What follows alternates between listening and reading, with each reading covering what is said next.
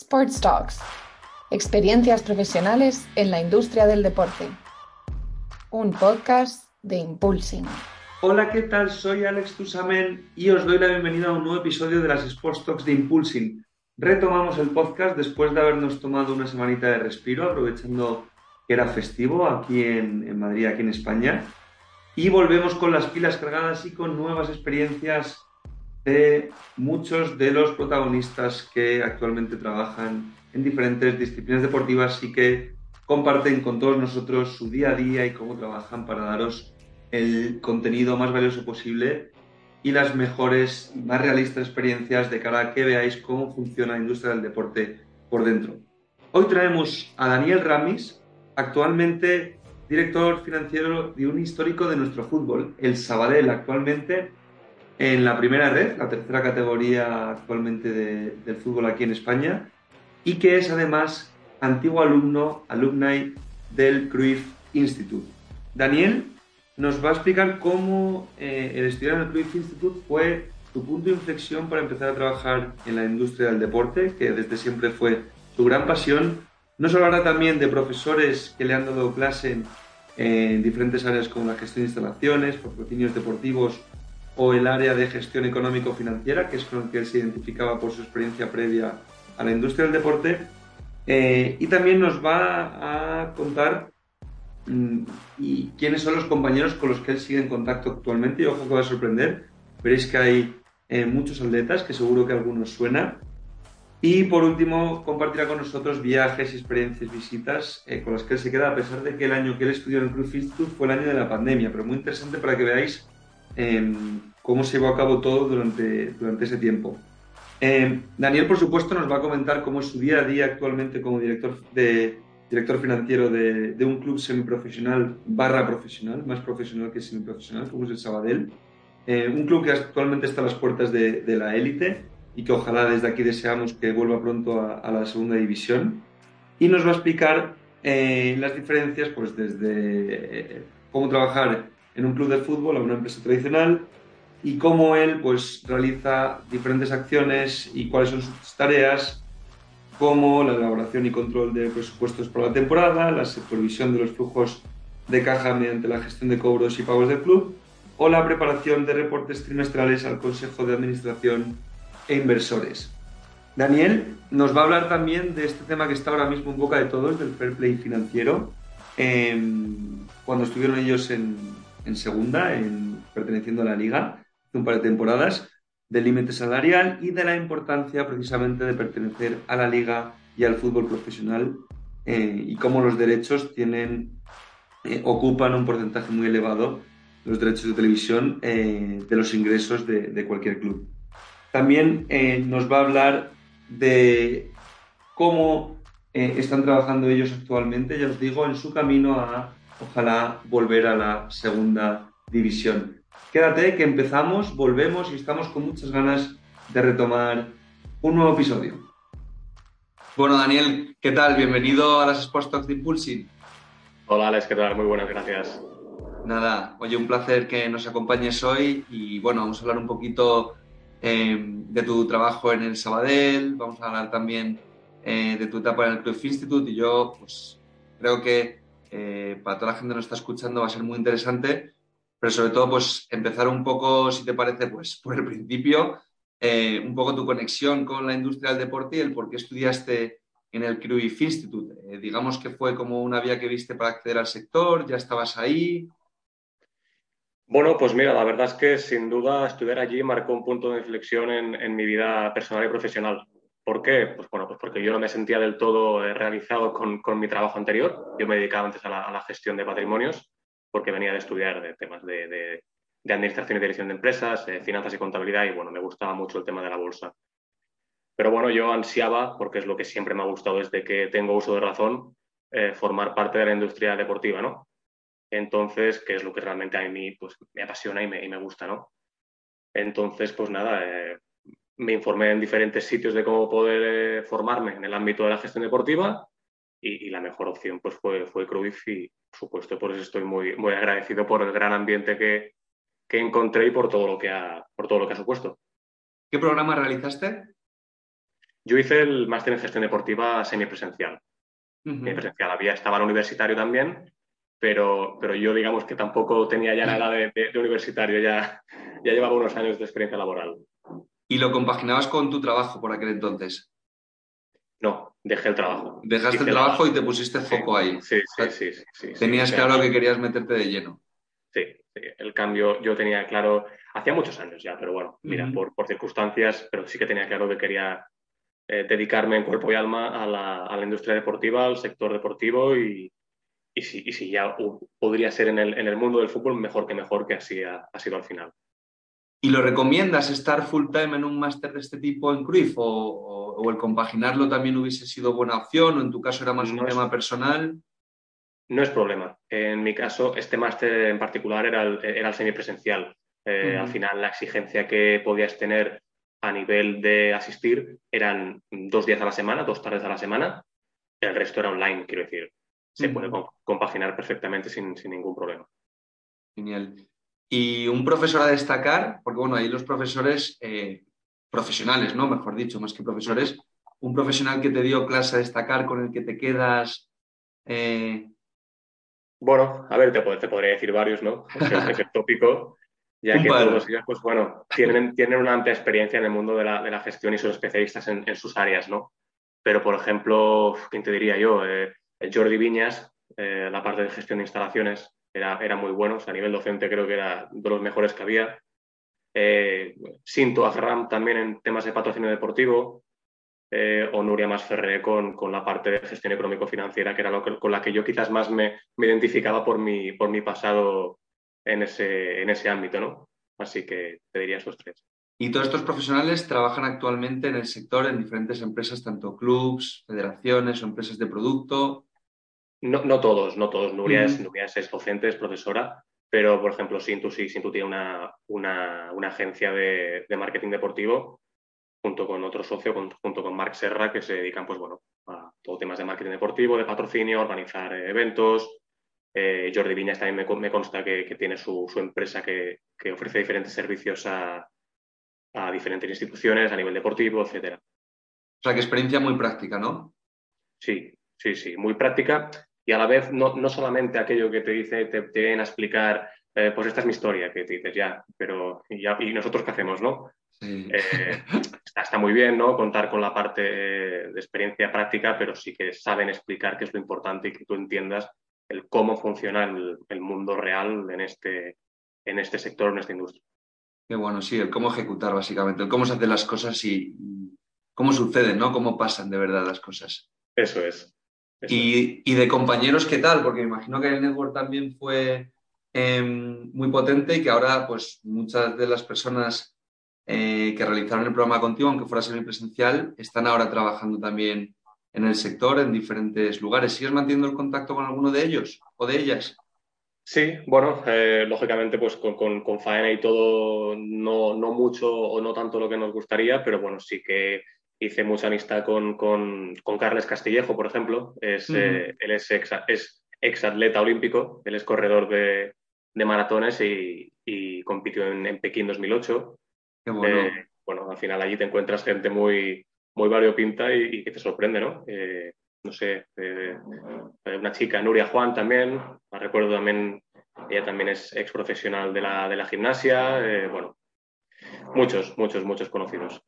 Sí, mucho atleta. En Cruyff suele haber eh, muchísimo atleta también que, que, un poco está en activo o está muchas veces retirado y, y planea ese salto, ¿no? De esa transición de, de, deportista a gestor, que muchas veces es muy complicada, ¿no? Vamos, que te voy a contar a ti vives el, el, día a día de un club de fútbol. Sí, eso es. Al final, eh, mira, me consta también que eh, creo que no sé si cuando yo estaba todavía o ya cuando había acabado, empezó a hacer el máster eh, Boyan. Sí.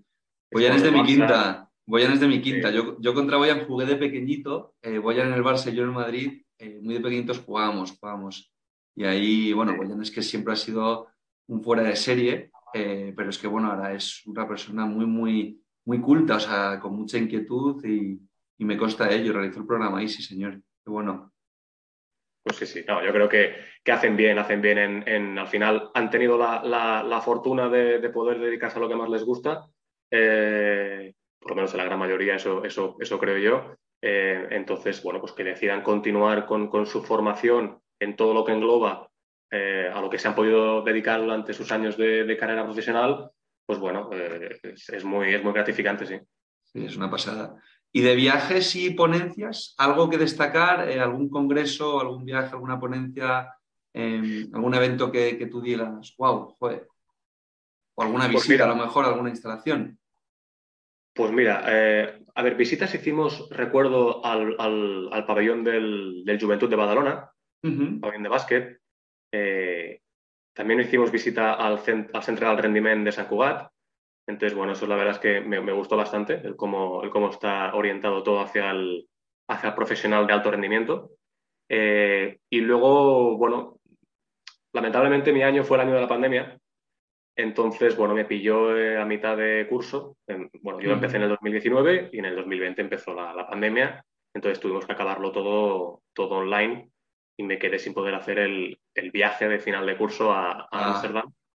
Eh, pero bueno, mira, eh, había que adaptarse y, y, esto es, lo que, esto es lo, que, lo que pasó. Pero bueno, si tuviera que destacar algo también, sería eso, que, que mi tesis final de máster, eh, bueno, la, la que me ha permitido eh, optar al puesto de trabajo en el cual sigo ocupando a día de hoy la tuve que hacer online. Así que. Y, y, gracias a eso, pues eso, a día de hoy trabajas como director financiero de un histórico como el Sabadell y, y eso, pues, oye, si, si, gracias a eso también te, te, ha servido, pues, vamos, ¿dónde, dónde había que firmar, no? No, no, to totalmente, o sea, no, no, nunca, o sea, lógicamente cuando haces el trabajo eh, enfocado hacia, hacia el club, pues siempre tienes esa pequeña esperanza o ilusión de que, eh, y, si, y formo parte, y si les gusta y si lo hago bien, pues, tú tienes que hacerlo bien. Y a partir de aquí eh, las cosas vendrán o no vendrán, pero, pero no, tienes, no tienes otra. Y vamos a hablar un poquito, si te parece, de eso, un poco, Daniel, de, todo el tema de, de, tu día a día. ¿Cómo es el día a día de, de un club pues que ahora mismo yo le llamaría profesional, más que semiprofesional, aunque no esté en la liga, porque está en primera ref, está un pasito de la segunda división. ¿Cómo es tu día a día como director financiero de un club semiprofesional? Bueno, al final, eh, mira, un club, un club profesional, un club de fútbol no, no dista mucho de, lo, de, una empresa a nivel de que la generación que tiene que, que hacer de, de, recursos, de, de beneficios, eh, uh -huh. es, la misma, tiene que, tiene que ser rentable. Eh, por tanto, bueno, aquí mi, tarea cuál es? Pues bueno, desde la elaboración y control de los presupuestos para la temporada, analizando si hay desviaciones, eh, tanto positivo como negativo, que nos permita tomar eh, decisiones junto al, junto al director general. La supervisión de los flujos de caja mediante la gestión de todos los cobros y pagos del club, la preparación de, de, de los reportes eh, trimestrales a, al Consejo de Administración y a los inversores. Eh, muchísimas cosas. Eh, por ejemplo, la temporada 2020-21 en la que ascendimos y estuvimos en la, en la liga, pues yo era la persona responsable de cumplir y llevar a cabo todos los requerimientos relativos al control económico de la, de la liga. Todo uh -huh. el tema de, bueno, pues, de fair play financiero, eh, eh, límites el famoso, el famoso, famoso fair play financiero. Exactamente. Y bueno, eh, muchísimas cosas. Evidentemente, eh, la liga tiene un, tiene un entramado, un sistema montado eh, grande que, bueno, pues te hace con un, con un, volumen de trabajo muy, muy elevado que, que bueno, ahí había, había muchísimas cosas que hacer. Sí, y, y, es bueno y positivo que, que, haya llegado todo este tema del fair play financiero y que obviamente se esté tan estricto, ¿no? Porque esto es lo que garantiza un poco la sostenibilidad del fútbol de cara al futuro. Es decir, lo que tú has dicho al principio, que, que fin y al cabo un club no deja de ser una empresa y tiene que ser rentable para que pueda seguir funcionando. Eso es. Al final, la, la, única particularidad que tiene el, el, la industria del deporte es lo que te he dicho al principio, es la, la, la pelotita tiene que entrar en la portería. ¿vale? Y, y, eso ya no es tan, tan controlable. Al final aquí ya entra más la parte de la gestión deportiva, ¿no? Eh, de, la, de, la, parcela técnica, mejor dicho. Sí. Que, al final, que al final hay que ser realistas, no deja de ser la, la protagonista principal de este juego. Eh, bueno, entonces eh, también, por supuesto, para que nos apasiona este deporte, el componente emocional que en comparación con otro sector tiene, pues no tiene nada que ver. Entonces, lógicamente, lo que te decía, funcionamos como una empresa eh, al uso, sí, pero con ese componente, esa particularidad de, emocional, ¿no? De que, de que a ver si entra el balón. Esa es una de mis preguntas que te iba a decir. ¿Las finanzas en la industria del deporte, bueno, en este caso en un club de fútbol, son muy diferentes a otros sectores? Obviamente está la parte emocional, y la parte técnica, acabas de decir, pero ¿hay algún requisito o hay alguna otra cosa más técnica que tú digas? pues es completamente diferente en las finanzas en un club de fútbol a en mi anterior trabajo la gestión de patrimonio, por ejemplo. A ver, eh, yendo al detalle, muy probablemente sí que las haya, pero en términos generales, obviamente, al menos a día de hoy, un club, eh, ya no un club deportivo, sino una sociedad anónima, que es prácticamente todos los, todos los equipos que, existen eh, a, día de hoy, menos cuatro, son el, Madrid, el Barça, el Osasuna y el Atlético de Bilbao, que son clubes deportivos. Los demás son sociedades anónimas deportivas. Por tanto, al final, funcionan de la misma manera que una empresa de otro sector, en el sentido de que su objetivo principal eh, a nivel de gestión por lo menos, es ser rentable y generar beneficio para, los accionistas de la empresa o en este caso del club. Y para ti es muy importante, eh, vosotros que estáis ahí justo en el salto, en el pre, entrar a la liga, ¿cuál es la importancia de pertenecer a la liga y no pertenecer a la liga? Es decir, eh, de cara a las fuentes de ingreso, imagino que será pues, fundamental, ¿no? De cara a esa sostenibilidad que acabamos de mencionar. A ver, es vital. Al final, por lo menos a día de hoy, eh, la, competición de la, en la que estamos, la primera red, no ha conseguido generar el suficiente atractivo como para atraer eh, ingresos, por decirlo de alguna manera. Cuando digo ingresos me refiero a, todo lo que te puedas imaginar. Derechos de televisión, patrocinios, publicidad varia. Eh, claro, mm, mm, a día de hoy pertenecer a esta categoría es deficitario para un club.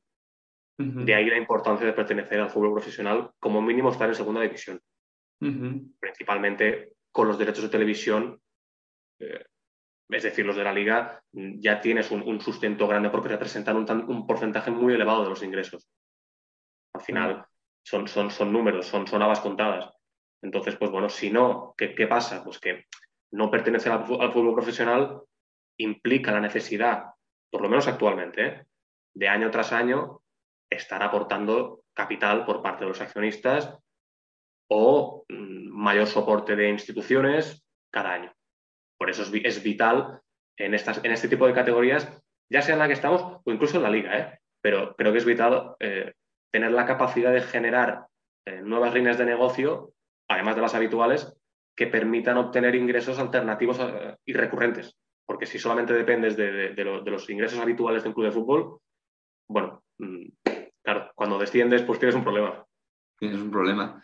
O sea, que estás tú ahí como director financiero, por un lado apretando a que se venda más y por otro lado apretando al míster para que se suba a la segunda división, ¿no? Los partidos, los partidos se sufren, se sufren muchísimo, ya sea en el campo, ya sea por la televisión. Al final, lógica, mira, yo digo una cosa siempre que es, que es así, es eh, nosotros no podemos eh, eh, meter los goles, no podemos hacer nada, pero lo que ocurre en el terreno de juego nos afecta directamente. Entonces, bueno, es así. Es, lo bonito y, lo, feo ¿no? de, este mundo.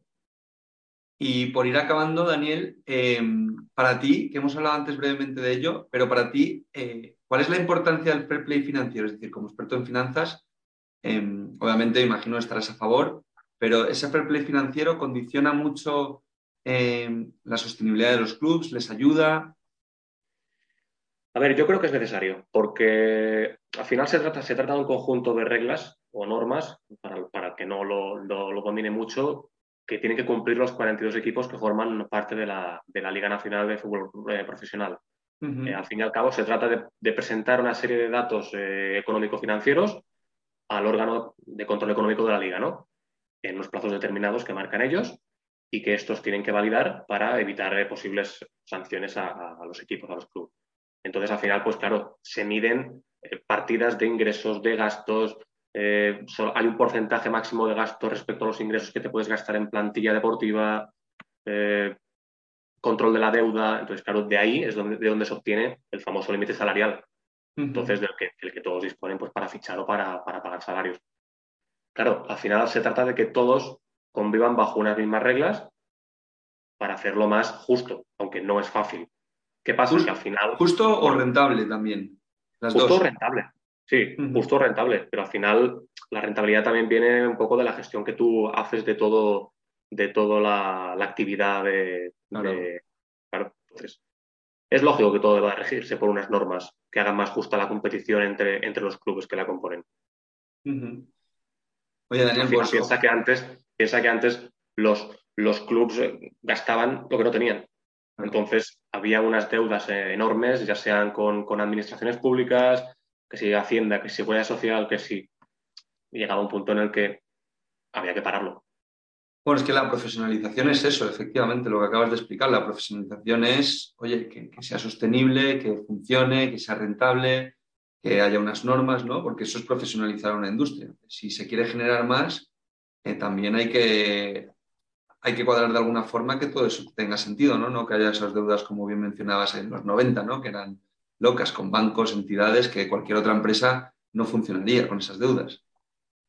Por supuesto, o sea, es que no, había alcanzado una, dimensión en la que bueno, eh, no, no, no, era, no era sostenible, eh, se estaba formando una burbuja que podía petar en cualquier momento. Entonces, bueno, era, era, era necesaria la intervención o la creación de, la, de, este tipo de normas por parte de la liga.